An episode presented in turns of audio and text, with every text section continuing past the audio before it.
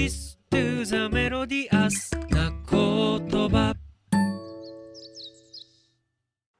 皆さんこんにちは。千々木涼子です。愛媛県今治市の大島という島に暮らしています。大島は瀬戸内海の、えーサイクリングとかで有名にもなっているしまなみ海道の一番端っこ四国寄りの端にある島です。5,000人強の人が暮らしている比較的大きくて島の中にも生活に必要なものが揃っているような島です。私がこの島に引っ越してきたのは2017年なのでもう丸5年6年目に入ったところになりますが、えー出身は北海道の函館市です、えー北海道出身とずっと言っていてまあ愛媛に来てからは特にすごい遠くからって言ってもらえたりとか、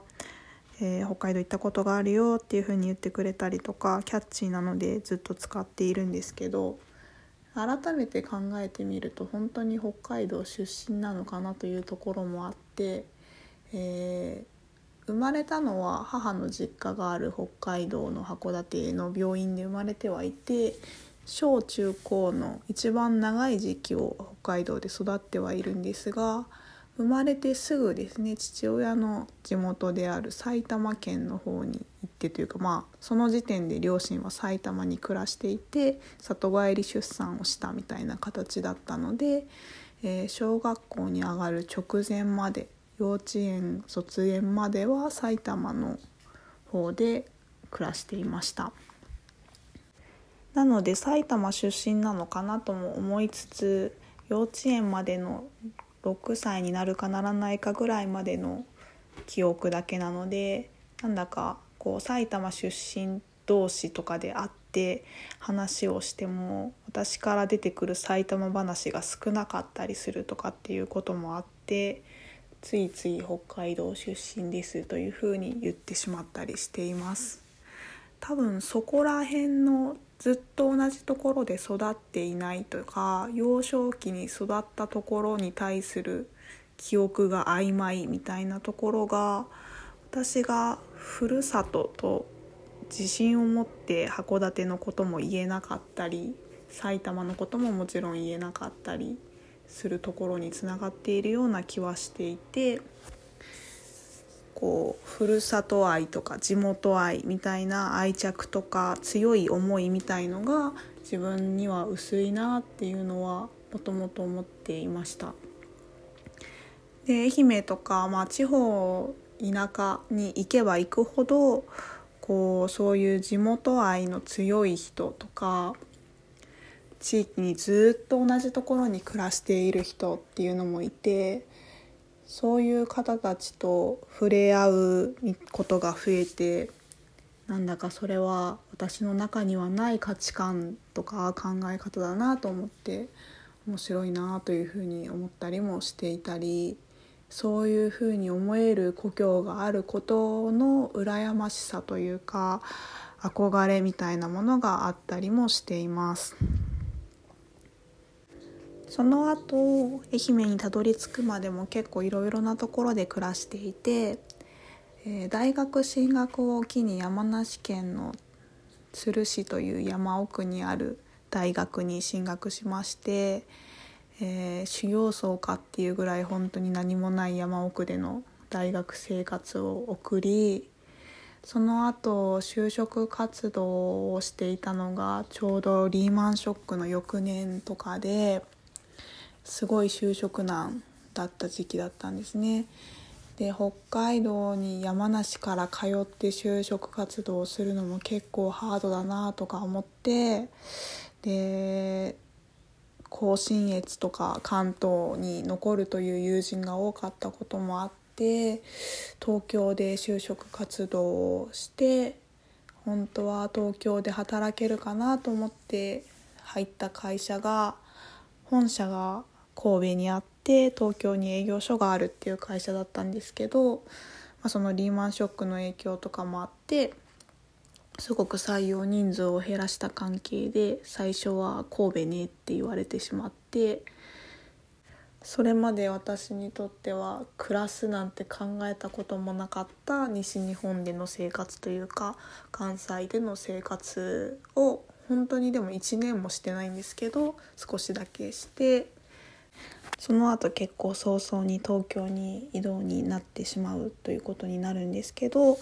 神戸での暮らしはすごく良かったですね。もっと長く暮らしたかったなと思います。こう徒歩で歩いたり電車で移動したりで行ける範囲にいろんなものがあって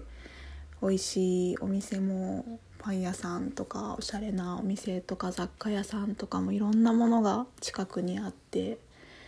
すごく暮らしもしやすかったし楽しい時間だったなと思ってます。また行きたいなと思う場所の一つですね。でその後東京の営業所に年が明けたぐらいに移動した3月に東日本大震災があって、えー、その時は東京のまだ引っ越しというか仮配属みたいな感じで正式に家を借りていなくて会社が借りてくれたマンスリーマンションに住んでそこから会社に通っていたんですけどなのでその電車が止まって帰れないっていうこともなく会社まで徒歩で行けるぐらいのところだったので家に帰れたりとかあとまあ本社が神戸っていうこともあって社員の大半が阪神大震災を経験していたとかっていうこともあって東京の会社の中では多分こう小さな会社の割に対応とか対策とかが早くてしっかりしていたっていうこともあってそんなに困ったりはしなかったんですけどまあ、えー、取引先さんもちょっと被害に遭って泊まったりとかっていうこともあってバタバタしながら東京生活がスタートしたような感じでした。その頃は、えーと、結局そのマンスリーマンションを出てからは東京都内の家賃の高さにひるんでですね神奈川県川崎市の方に家を借りてそこから東京まで通っていました。川崎の元住吉っていう駅のとこに住んでたんですけど、うん、駅の表側にも裏側にも商店街があってこう昔ながらのお店もあったり新しい居酒屋とかパン屋さんもあったりしてでもなんかお豆腐量り売りしてくれるような豆腐屋さんがあったりとかお肉屋さんがあったりとかっていうのもあってなんかすごくそれはそれで楽し楽しいというか生活のしやすい場所に暮らせたなと思ってそこも良かったです。もうほぼ寝に帰るような生活だったのがもったいないくらい暮らしを送るのにいいところに住んだなというふうに思っていますその後ですね北海道に一度会社を辞めて函館の方に故郷の方に帰って実家でダラダラしたりアルバイトしたりしていてもういよいよ何かをしなきゃいけないなという頃そろそろちゃんともう一度働かなければいけないなっていう頃に函館に蔦屋書店という大きな本屋を作る企画があるということを聞いて社員の募集があったのでそこで採用してもらって函館蔦屋書店という大型書店の立ち上げに関わったのが本屋に関わった最初になります。でその後愛媛にすぐ来たわけではなくてえーと、一回栃木県に引っ越して栃木県の鹿沼市というところに2年弱ぐらい暮らしていました。ここはここでなんか面白い町で昔ながらの激しい祭りみたいなものもあったり商店街があったりで昔から地元にいる若い人たちがでももう少しもう一回地元を盛り上げようみたいなので個人店を始めたりしているところもあったりして、まあ、そういうところでちょっとアルバイトをさせてもらったりした経験も今に生きてるかなというふうに思ったりもしています。それでこうやっていろんなところに住んだことがあっていろんな街を見てきたことが結構私の中には大きな意味があってよくその北海道出身で愛媛に来たとかここに来る前は栃木に住んでたとかあとまあ逆に地元の友人とか大学の友人とか知り合いとかには愛媛の島に移住したっていうとすごい驚かれたりとか大決心だねみたいに言われたりとかすることがあるんですけど私の中ではまあ移住とは言っても本当いろんなところに住んできたので引っ越しと何が違うんだろうみたいなところもあってなんかどこでも住めるな自分はっていう思いもあっていけるなって思ってきて実際いけてるなと思っているところがあったりもします。これを私は住めば都力が高いと言っているんですけど住んだところで自分がしたい暮らしを作っていくみたいなことが、まあ、そこそこに合わせてできるみたいなこともあるのかなと思ったりもしています。えー、なんか住んだところの話でダラダラと喋ってしまったんですけど今何をしているのかというと今している仕事は、えー、島の中でコリオリ社という名前で本屋とコーヒー屋と宿を兼ね備えた場所の運営をしています。え、夫婦で運営をしてまして夫がメインでコーヒーの焙煎と豆の販売喫茶の運営をしていて私が本屋の担当で本の仕入れとか本の販売とか雑貨の販売とかをしているような形です。えー、宿は今年の春くらいから一応始めてはいるんですけど始めてますって言ってるだけでまだ全然運営がされていないのでもしよかったら皆さん是非泊まりに来てください。でこのお店の運営は2020年からやっているので今3年目に入りましたもうコロナとともにやっている3年目みたいな感じではあるのでなんか試行錯誤をしながらではありますがなんとか3年目を迎えることができました。それでここのお店は週4日土日月火の4日の営業をしていてえー、残り3日は何をしているのかというと、まあ、お店の周りとか家の周りとかその建物や畑の管理的なことですね。草を刈ったりとか建物の修繕をしたりとかそういうことをしたりもしてますし、えー、あとはですね週に1回くらいかな。2週間に1回ぐらいの時もあるんですけど月に3回ぐらい、えー愛媛県の県庁所在地である松山市の方に行って、えー、移住相談県への移住の相談の窓口の業務とか、えー、地域おこし協力隊として県内で活動している人たちへ向けての研修会の企画運営とか相談窓口でのサポートみたいなことを、えー、一般社団法人の事務局としてやっています。仕事としてメインでやってるのはこの2つというような感じです。でこの松山での仕事のきっかけになっているのは私が愛媛に移住し今治市に移住してきた時に最初3年間は、えー、地域おこし協力隊という仕事をしていて地域の活性化とかえー、住民のサポートみたいなことを仕事としてやっていたことがあってそれの卒業生ということで今の現役の人たちへのサポートみたいなことをさせてもらっています。地域おこし協力隊の期間中に知り合った島の方とか地域の方が今もお客さんで来てくれたりとかまあ全然お客さんとしてではないけど取れた野菜をくださったりするとかっていうことが続いていてそういうつながりができたのはすごく良かったなというふうに思っています。地域おこし協力隊が終わって店を開いたっていうタイミングが、えーと、コロナが広まってきてもういろんな集まり事ができなくなったっていうタイミングだったのでそのタイミングっていうか2020年の4月のタイミングで、え、島の中で引っ越してそれまで暮らしていたのとは別な集落に今住んでいるんですけどかちょうどお祭りとか集落行事みたいなことが何もかもなくなってしまった時期だったのでなんかあんまりこう集落に暮らしている実感みたいなものが持てずにいたりもしたんですけど今年からは集落の広報委員みたいなものを任せてもらったりとか、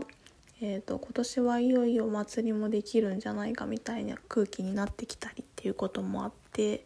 改めてなんかずっと外から来たよそ者感が強かったのがだいぶ地元の人間というか島で一緒に暮らしている人っていう風に見てもらえるようにもなってきたのかなと思っていてそれも嬉しいことだなと思っています。で、えーと、しまなみの島どこもそうなんですけど移住してきた人がお店を開いてみたいなこともだいぶ多くてそういう人同士のつながりもあってで最近もなんか今年中に新しくパン屋さんを始める予定みたいな方とかが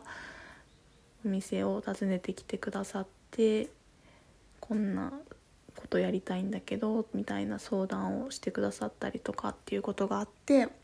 なんか私が移住をしてくる時もその先輩的な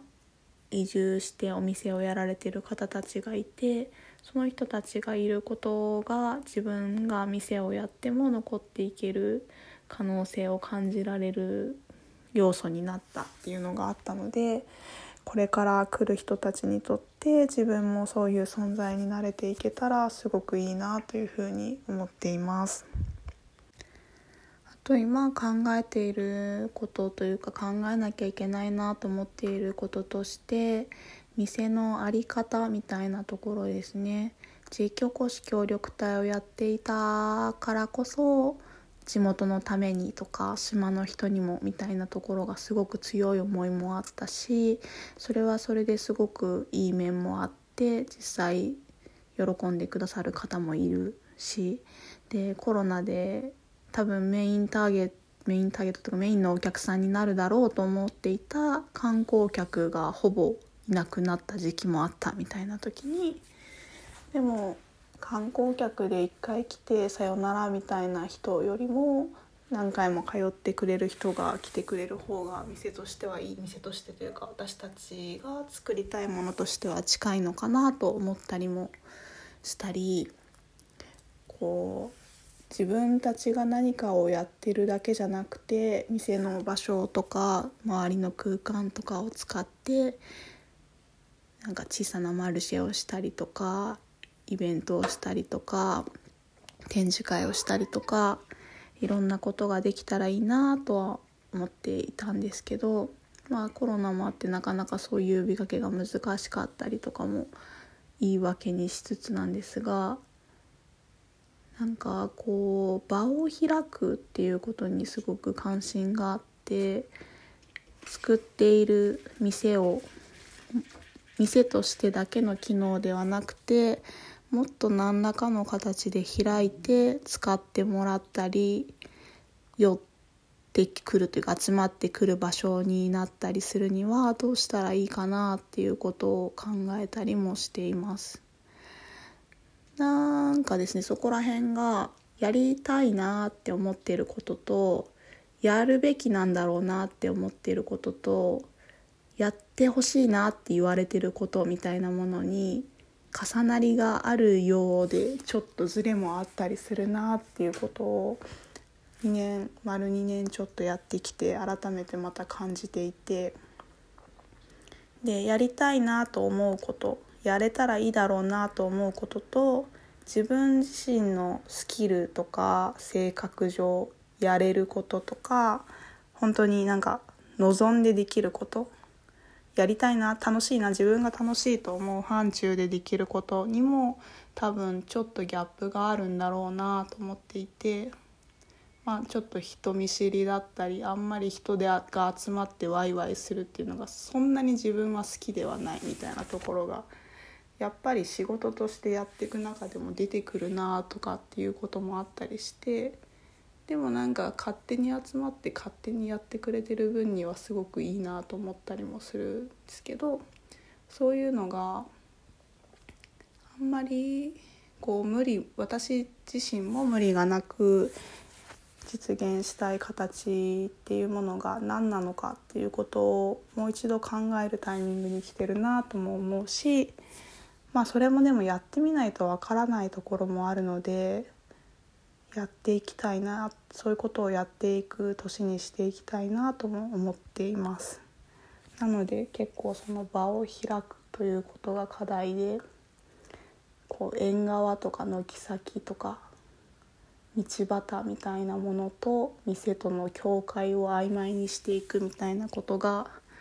できたらいいなそういうことをするにはどうしていくのがいいのかなっていうことを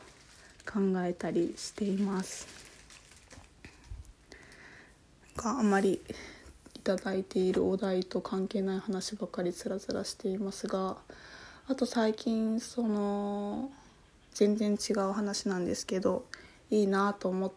たことがちょっと重なってつながるなと思ったのが待つ時間も含めて楽しむことっていいなというふうに思いました。何の話かというとこの間、えーと、リスなお店でお財布の注文をしたんですね。で受注生産になるので1ヶ月ぐらいかかりますっていうことで買ったものってもうネット通販とかするともう注文したら次の日に届くみたいなことが当たり前になりつつあって島でも普通に届くんですよアマゾンとか楽天とか。もう次の日には来るみたいな感じになってて。もうそれが無意識にすごくそれに慣れてるなと思って。注文してから待つ期間があるってなんかうんそのすぐ来るのが当たり前の環境の中ではいいことじゃないようにも思えるんですけど。すごくその待ってる時間もワクワクしたり楽しみにしたりするその時間も含めて変えているみたいな気分になるなと思ってそれはすごく豊かなことなんじゃないかなと思っています。で同じぐらいのタイミングで秋田の健太郎くんから、山菜が届きましたすごく美味しくいただいたんですけどあれも届いたらその日食べたいってなるけどアク抜きをしなきゃいけないからその日には食べられないみたいな。で開けた瞬間わーってなってわー食べたいってなるけど今日は食べられないみたいなでも美味しく食べるために一日時間をかけてアク抜きをして次の日また調理をして手間をかけて食べるみたいな時間を含めていただいてるんだろうなって。それが私のところに来てからはその調理の時間とかアク抜きの時間だけど秋田で取られてそれが箱に詰められて運ばれてきてっていう時間も含めて考えるとすごく時間と手間がかかっていて